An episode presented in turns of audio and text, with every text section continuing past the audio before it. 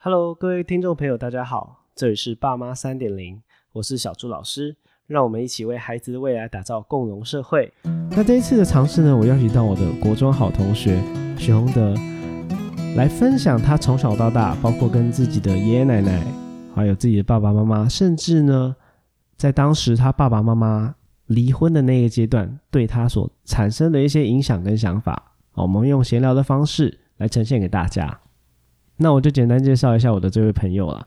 他本身在保险业工作将近十年，其中包含了寿险以及产险一些保险业的产品哦，他都非常熟悉。那由于一直在这个行业这个领域，对于投资理财也是非常的有兴趣，也有自己的心得。那他自己呢，也有在经营投资指南宫这一个呃脸书专业。另外呢，在网络上搜寻方格子的部落格。投资指南宫，相信理财这个事情在生活中其实是必须也必要的。如果大家对于投资理财这个议题有兴趣的话，我也推荐大家到我朋友的投资指南宫中，相信里面的一些观念还有整理也可以帮助到大家哦。好，那我们就欢迎今天的来宾许宏德。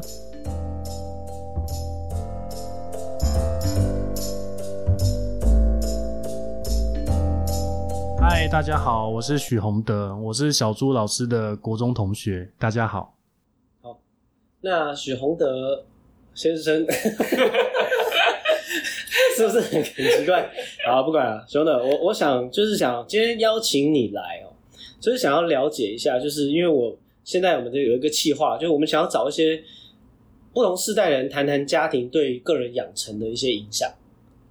那因为今天找你来，我们的角度切入点就不是说，因为我们都还不是爸爸妈妈，对，所以我们切入的角度是，我们是孩子，我们回去看我们这样成长的过程，我们怎么去理解哦，可能是上一辈，或者是可能是像你讲的三三代同堂的一个问状况，然后带来的一个教育的一个影响。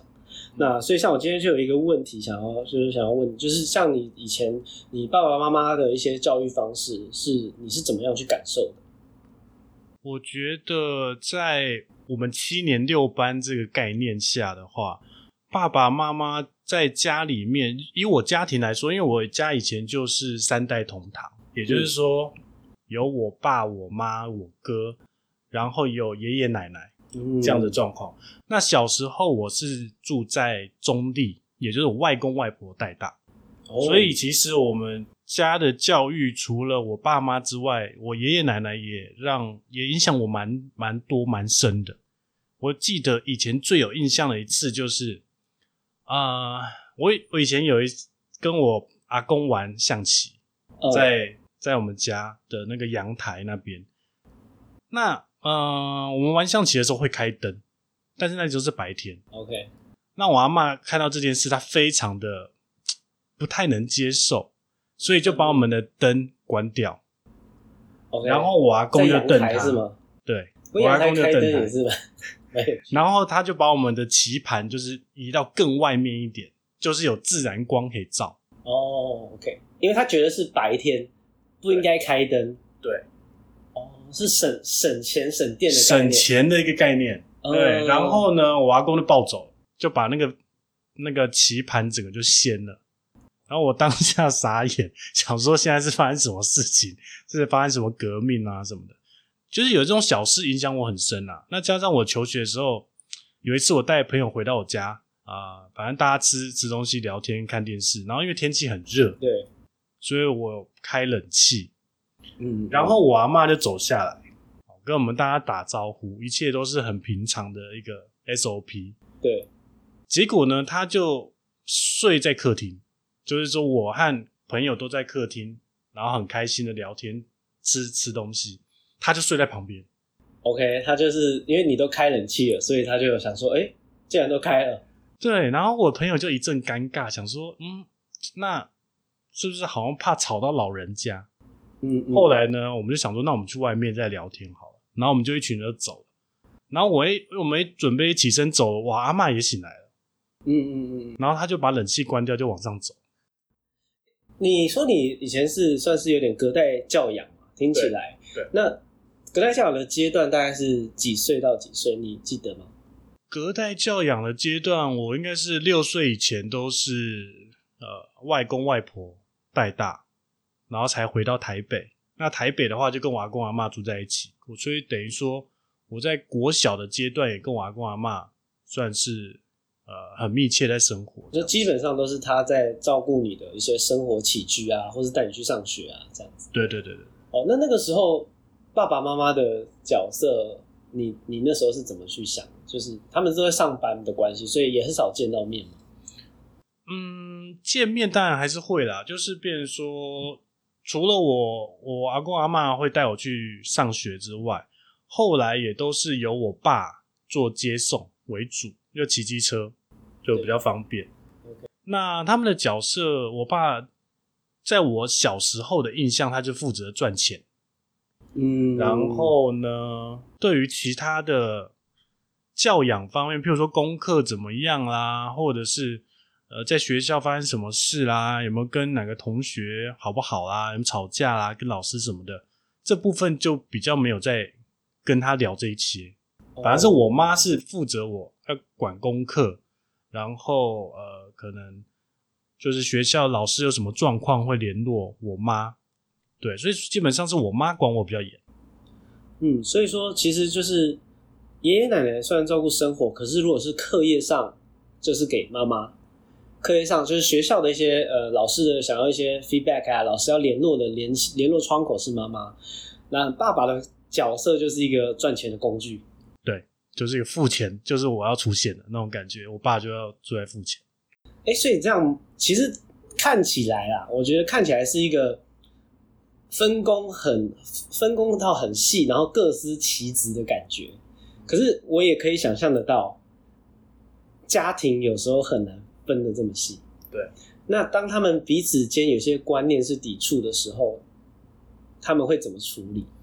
嗯，我觉得在家庭分工这一块会有摩擦是难免，尤其是如果这个家庭像我这家庭是三代同堂，对，就不是那么好解决。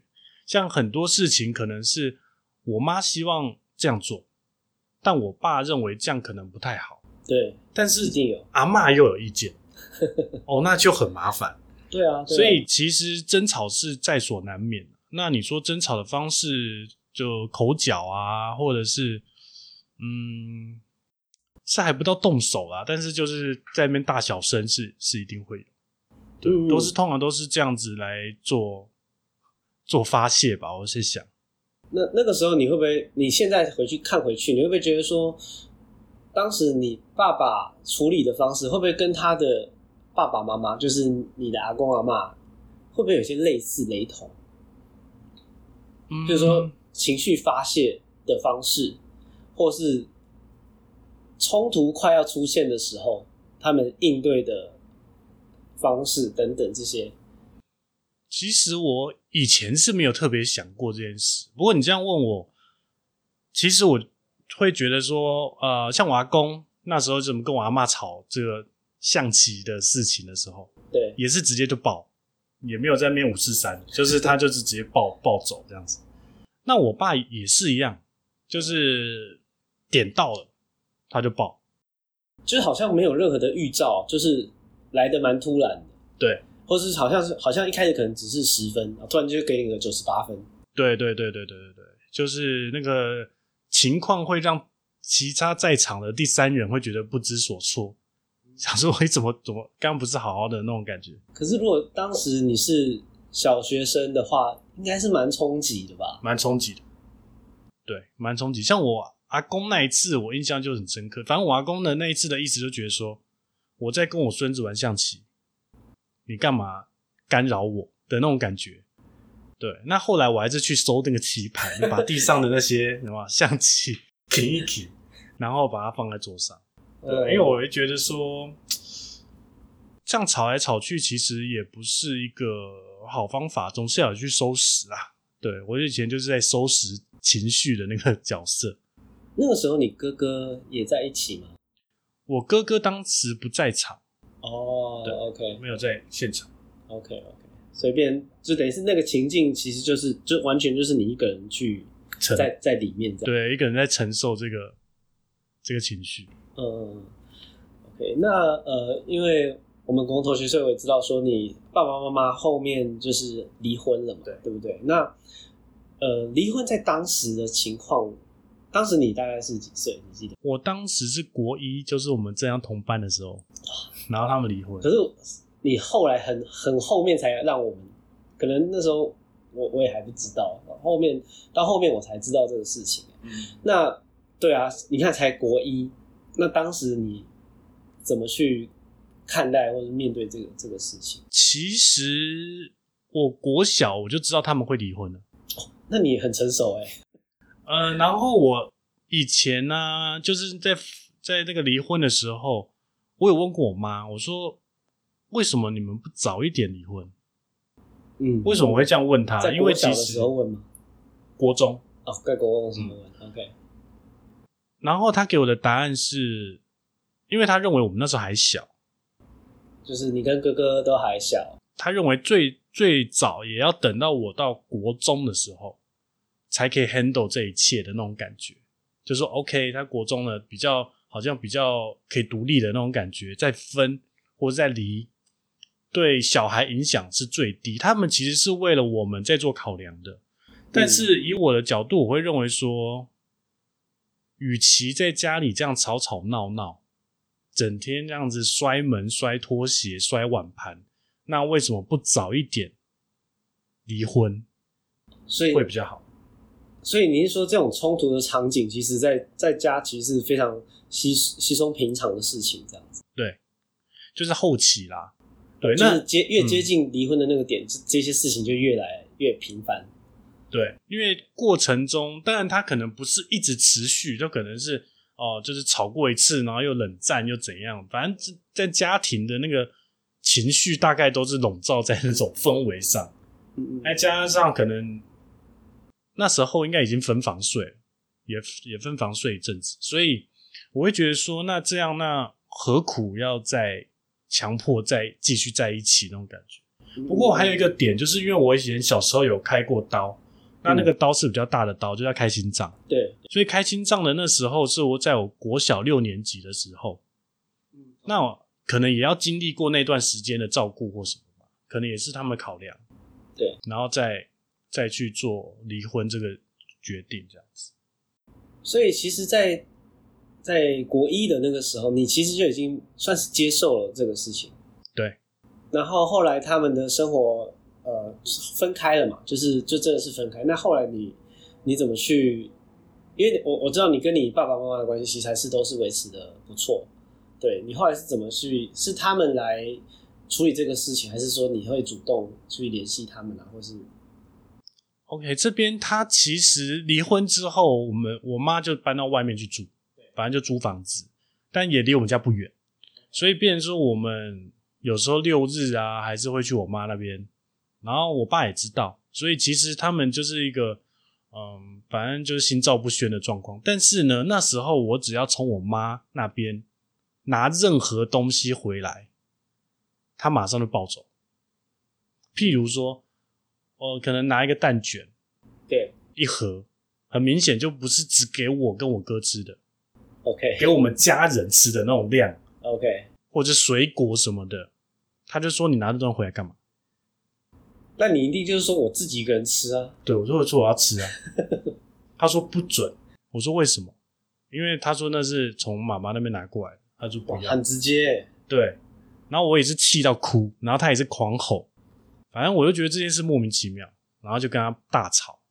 对啊，但是那种小事，不过我现在回想起来，我比较能体谅啦，因为那时候可能大家都还在那个状态下，有点像说我跟你已经离婚了，然后我还拿你东西，有点像示弱的感觉。我接受了，变得好像好像我原谅你了，或者说我们又和好了，可能他会有这担忧吧。其实我我是觉得这个状态其实有时候不会只出现在就是夫妻关系的不好，其实有时候真的会出现在亲子之间诶。其实你因为包括我面对到一些就是家庭啊，其实不只是我面对的家庭，甚至我身边的朋友们都会有这个情况，是有时候是呃爸爸妈妈也没办法就看到如果关系快要和好，他会突然间有点抗拒和好，或是有点抗拒说我们把关系拉回去到比较安稳的状态。他好像想要留在冲突里面，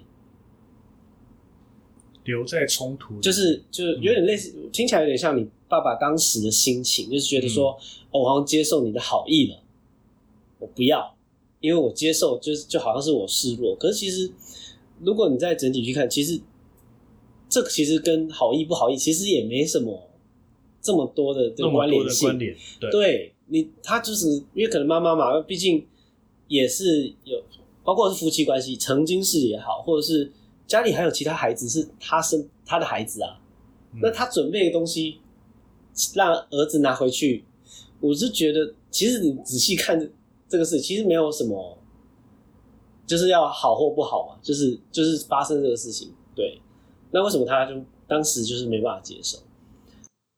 他当时没办法接受，我觉得有几个点呐、他可能觉得第一个这是故意的，OK，对，第二个他还觉得说，嗯，没有必要，既然已经离婚了，那我们就过自己的生活就好。嗯嗯嗯嗯当然了，我我想他们离的也不是那么漂亮啊，哦可能离了之后又有扯到一些钱啊什么的，对对，所以搞得比较复杂。所以他那个尾巴既然没有收尾好的话，你后面再做一些动作，就会让我爸会觉得说，干嘛要这样？干嘛要做这个多的东西？比如说要送到我们家，我们家又不是买不起，对不对？嗯嗯嗯，好，那为什么要拿东西从你那边拿过来？那种感受会让他有点不平衡，是，对，会让他不平衡。也许那个东西对我妈来说也是她的爱嘛，对，但是现在把他的爱又拿到我们家来，放在我爸面前，那种感觉，所以那之后你变成拿东西都偷偷摸摸，后后面之后会变成这样吗？后面其实就不怎么拿了啦，哦，就真的你你会就是啊，想一想还是不要拿。因为觉得这个东西会引起冲突。那冲突，我觉得是一个家如果一直产生冲突的话，那整个气氛都不太 OK。那干脆就不要，就知道他这个东西会发怒的话，就不要去碰那个那个点。对，后来就没有去拿。嗯，不过你还是会去到妈妈那边，会但是就是尽尽量不不拿东西这样。对对对，那你觉得当时的心境跟现在的心境，对于他们这样的状态有没有不一样？嗯，你说离婚吗？还是说啊、对，离婚，离婚？我还是一样的想法，就是当初他们应该更早一点离。啊，你还是哦，那真的是你这个想法很根深蒂固啊。对，因为在那个环境下，你为了小孩而不离婚这件事情，你不要以为小孩都没有感觉，我那时候就有感觉了，你说在国小对，其实就已经很有感觉，就会觉得说这样吵吵闹闹的，是不是要离？该离婚，赶快离，这样可能对我们比较好。对对对，其实很多小朋友真的，他们不一定完全明白爸爸妈妈或是家长啊，或者家的其他人现在在做什么，或是他们背后什么原因。可是其实那种情绪氛围，其实都感受得到，这是这真的是这样子。虽然我那时候不知道他们在吵什么，对对对对，其实我现在也不知道，但我也没有很想了解。主要就是我会认为说，你既然两个人没有办法一起生活、一起磨合，没有办法走下去，那就换一条路走，嗯，就嗯不要硬，有点像两人三角一样，有人就不想走，那另外一个要走，就会变成一跛一跛的。对这样其实对于小朋友来说，你说因为爱而留下来继续走这个很崎岖的婚姻这条路，对于小朋友来说不一定是好事。嗯嗯。我是这样想。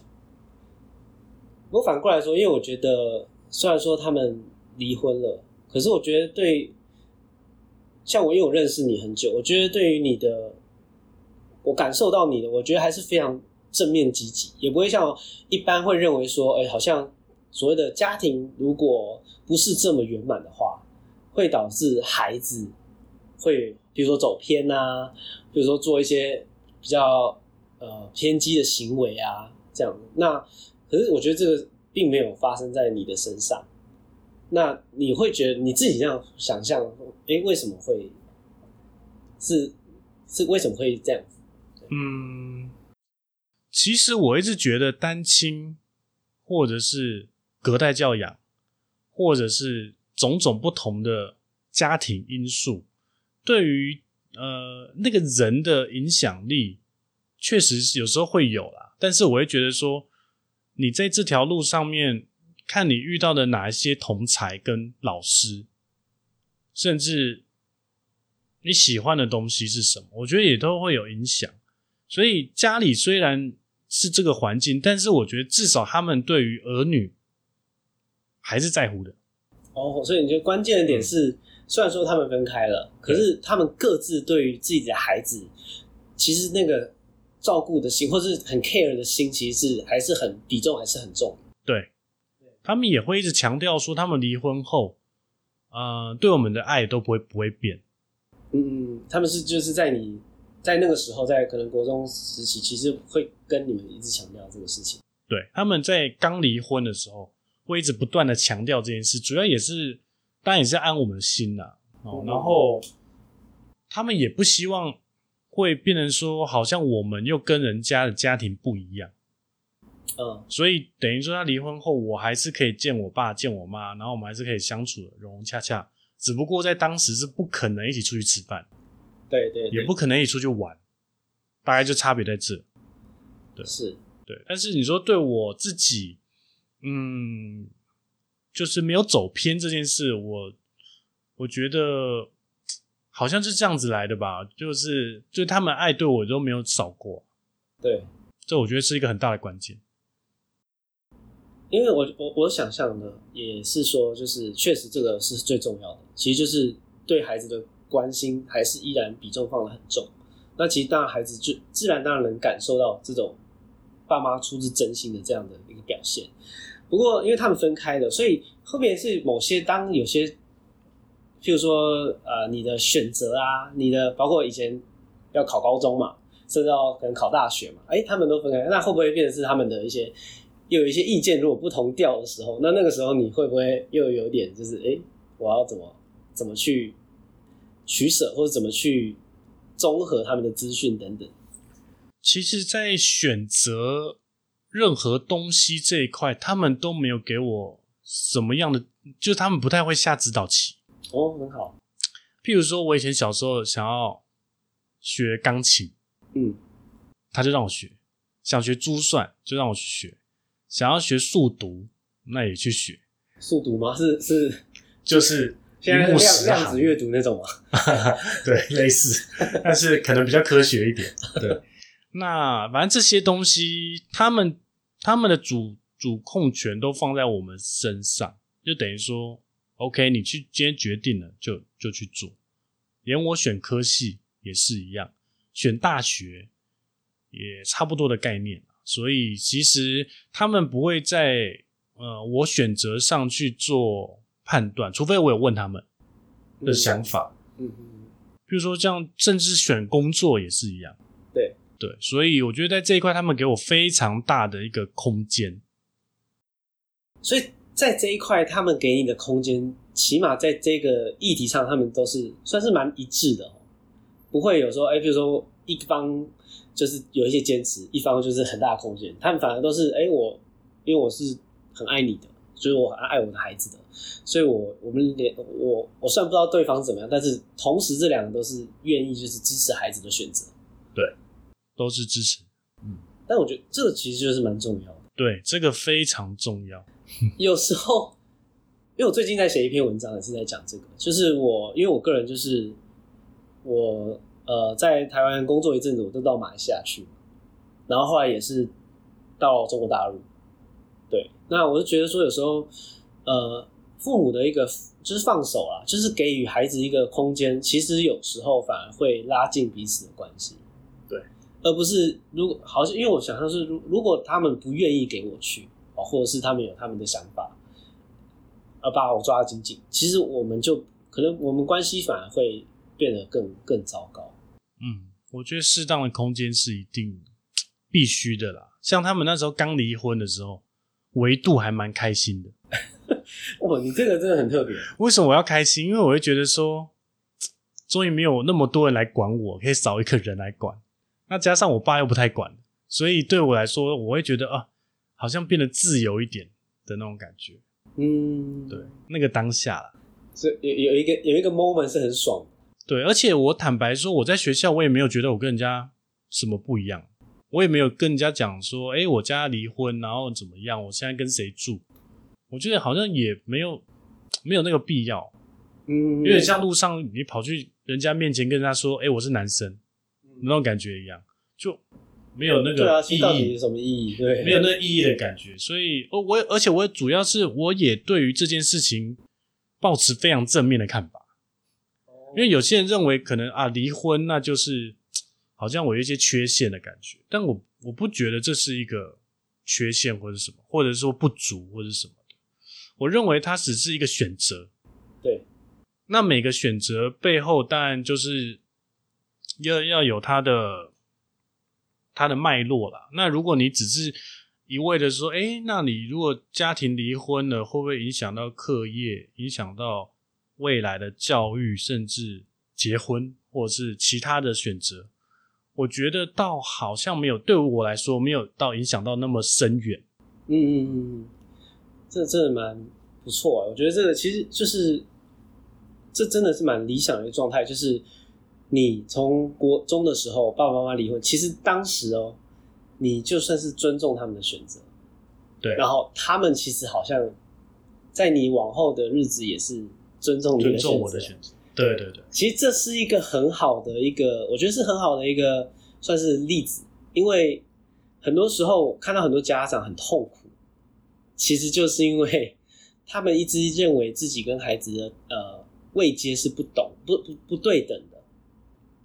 即使他嘴巴上说哦，我我很尊重你啊，我就是你你所选择都可以，可是可是实际在他的行为上，并没有真的到对等。所以其实因为这个不对等，反而永远就没有在谈话，没有在沟通，所以常常后面冲突就会出现。所以我相反来讲，我来从你的这个例子，我更可以看到说，有时候这个对等的关系如果能够做出来，其实比你讲的多好，比你比如说你的你的学历啊，或者你的财力，或者等等的多好，那其实都不是重要的，甚至你有没有一个完整的所谓的理想中的完整家庭也不是重要的，而是嗯。你你以你爸爸的角色，或者你以妈妈的角色，你怎么去维持这个对等的关系，这才是比较重要的。嗯嗯嗯，哎，那你像你现在，现在我们也都三十几岁了，我们在呃回头去看爸爸妈妈嘛，我们会不会觉得说现在一些虽然说他当时都是很尊重你的决定，尊重你的选择，但是会不会看到一些自己的一些呃价值观啊，或是一些选择上，会带有一点点爸爸妈妈的影子？你自己有没有去想过这一点？你是我爸妈影响的呃选影响我的选择的这种也也例子吗？还是呃，就像是不一定完全是选择例子，就可能是在做一些事情的看法，比如说好理财啊，或者是像是哎为什么会选择这个行业啊，或是或者是像呃你选择你个人的特质啊，因为我觉得其实你我认识你那么久，我觉得你是一个很好聊天的一个人，就是你，而且你也乐于很乐于分享。像这些都是，你会不会哎、回过头去看，发现到哎、自己有一些特质，其实也是跟他们是有点像。呃，我像我爸，他其实是一个很喜欢跟朋友 social 的人，他也可以很容易跟陌生人打成一片的人。我觉得他这件课是跟我很像，所以是 social 咖哦，对，social 咖就是第一次见面，然后就对，或者在外面，只是他只是可能是一个小吃摊的老板或者什么的，就可以聊聊得起来。我觉得这是他很厉害的地方。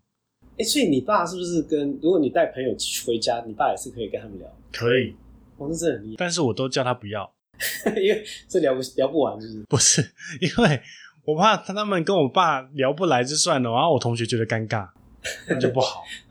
对，尽量不要。嗯，嗯他是很会聊天的人。然后，呃，我妈的话，她她跟她跟朋友比较好就是她自己的朋友就聊得很很，他就固定的那几个呃朋友就聊得比较开心，然后他不是那么爱 social 的人，对他会比较有一些担心，嗯会人家会想要骗我啊，他会有有一些防御心态这样子。那我觉得在于说，我觉得还有一个点，我觉得跟我爸妈有一点关系，就是说，在吵架情绪这个点，嗯就是说我刚刚有提到说，不管娃娃公啊，还是我啊我爸我妈，他们吵架其实就是嘣就直接就暴暴走的对对，直接愤怒值直接到就是满格。对，直接满点的，没有再跟你五四三的那种。那我呢？我觉得我我从求学阶段到现在，那个情绪的掌控度越来越高，你只说你越来越能够掌握自己的情绪，尤其是愤怒的情绪，尤其是愤怒。对，尤其是愤怒的情绪。也就是说，我可以经由呃，我知道这件事是会让我暴走，但是我当下不会暴，我会等事过境迁。再去沟通怎么这件事报？哦，就是不报了，就是就是当下虽然说可能会报，但是你现在就是会把它比较抑制住，比它压下来，之后再回来处理它。对，再回来处理它。我觉得这一块也是比较特别啊，应该也是他们带来的。是他们带给你的一些反思，所以变成你对你要觉得你，变成是你看到他们某一些其实当时你不喜欢，对，然后你就希望把它修正。对我希望修正，哎，这个很好，哎，这个很好，这这个是很不错。其实这是有好有坏，我我认为啦，会吗？为什么有修正应该是好事啊？修正是好事，就是等于说情绪这一块的话，嗯，会变得比较压抑，你没有办法喜怒哀乐，好像可以很直接的那种感觉。哎，那你是什么时候开始知有察觉到自己有在压抑？大概近近三年，呃，就是已经而而立之后嘛。对，而立之后才有在思考这件事，呃，但也要遇到愤怒的事情的时候，对，对，才会有这种感觉，说，哎、原来我会这样的反应，诶可是你呃三十之前你是会爆吗？也是会爆，就是就是也是会蛮突然，但是不会突然啦，不会到那么突然。但是我觉得三十后变得更更更高端了，就是处理情绪的方式其实是更 对更成熟一点。对，更成熟。嗯，不错，不错，很好啊。就是我觉得这个是，其实对父母留下来的不只是他们的样子，有可能是因为孩子看到了一些父母觉得当时对自己有所冲击的地方，其实孩子反而会去在长大之后反而会学着去把它修正掉。其实这这这一点我也是觉得我自己身上也是有看到，嗯，还有钱的部分，我觉得也会有影响。像理财的部分，像理财的部分，对，像我阿妈，她就是很 care 钱这件事。是客家人吗客家人是我妈，所以我是一半个客家人。？OK，对，所以在呃理财啊、财富这一块，其实这一块我跟我爸聊蛮多的。嗯其实我爸在这一块，他以前投资股票、投资基金、投资房地产，他走过很多条路，所以我会认为说可以跟他聊出一些心得。那当然，我阿公那时候也有做理财，不过他们那个年代理财是做跟会，哦，可是我觉得那个年代有做理财，应该也都是算是不错哎。对，但是你要看你做哪些理财，跟会就有点危险啊 还有更危险的啊六合彩啊，六合彩 那应该不算理财了吧？那算是一种对赌赌博那种哦感，觉。对对对对，对啊，那也也，我觉得至少他们的观念，呃，我都会去理解背后的原因啦，然后再去看有没有更好的方式。所以我现在才在做自己的投资理财的部落格。嗯，对啊，我觉得其实你都蛮能够有条理的去把它整理出来，而且它并不是说东看一点西看一点，我觉得这一点是很好，因为你是整理自己的心得，你有去做思考，然后有条列的试的把它就是有系统的呈现出来，我觉得这真的是蛮值得去效效仿的、啊，因为理财这块一直也都是我蛮多的。不会啦，一起加油。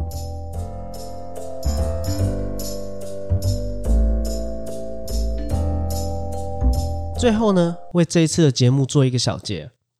第一点呢，是一段亲子关系之中，不一定都是上下的关系。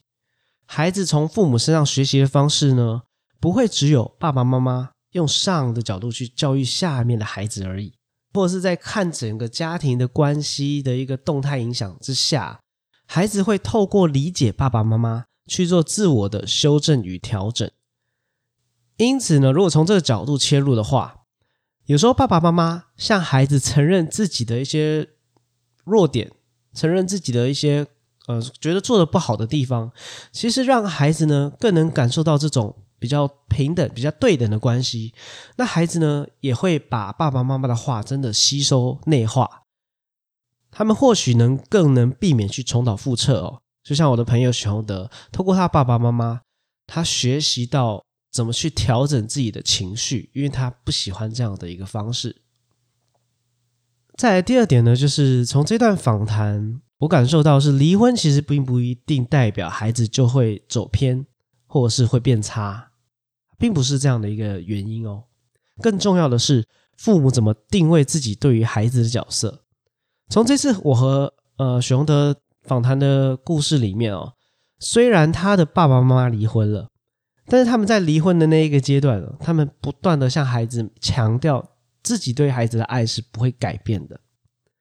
我相信他们是有做到的，甚至在他们往后的日子里面，爸爸跟妈妈都非常尊重自己孩子的做的各个选择。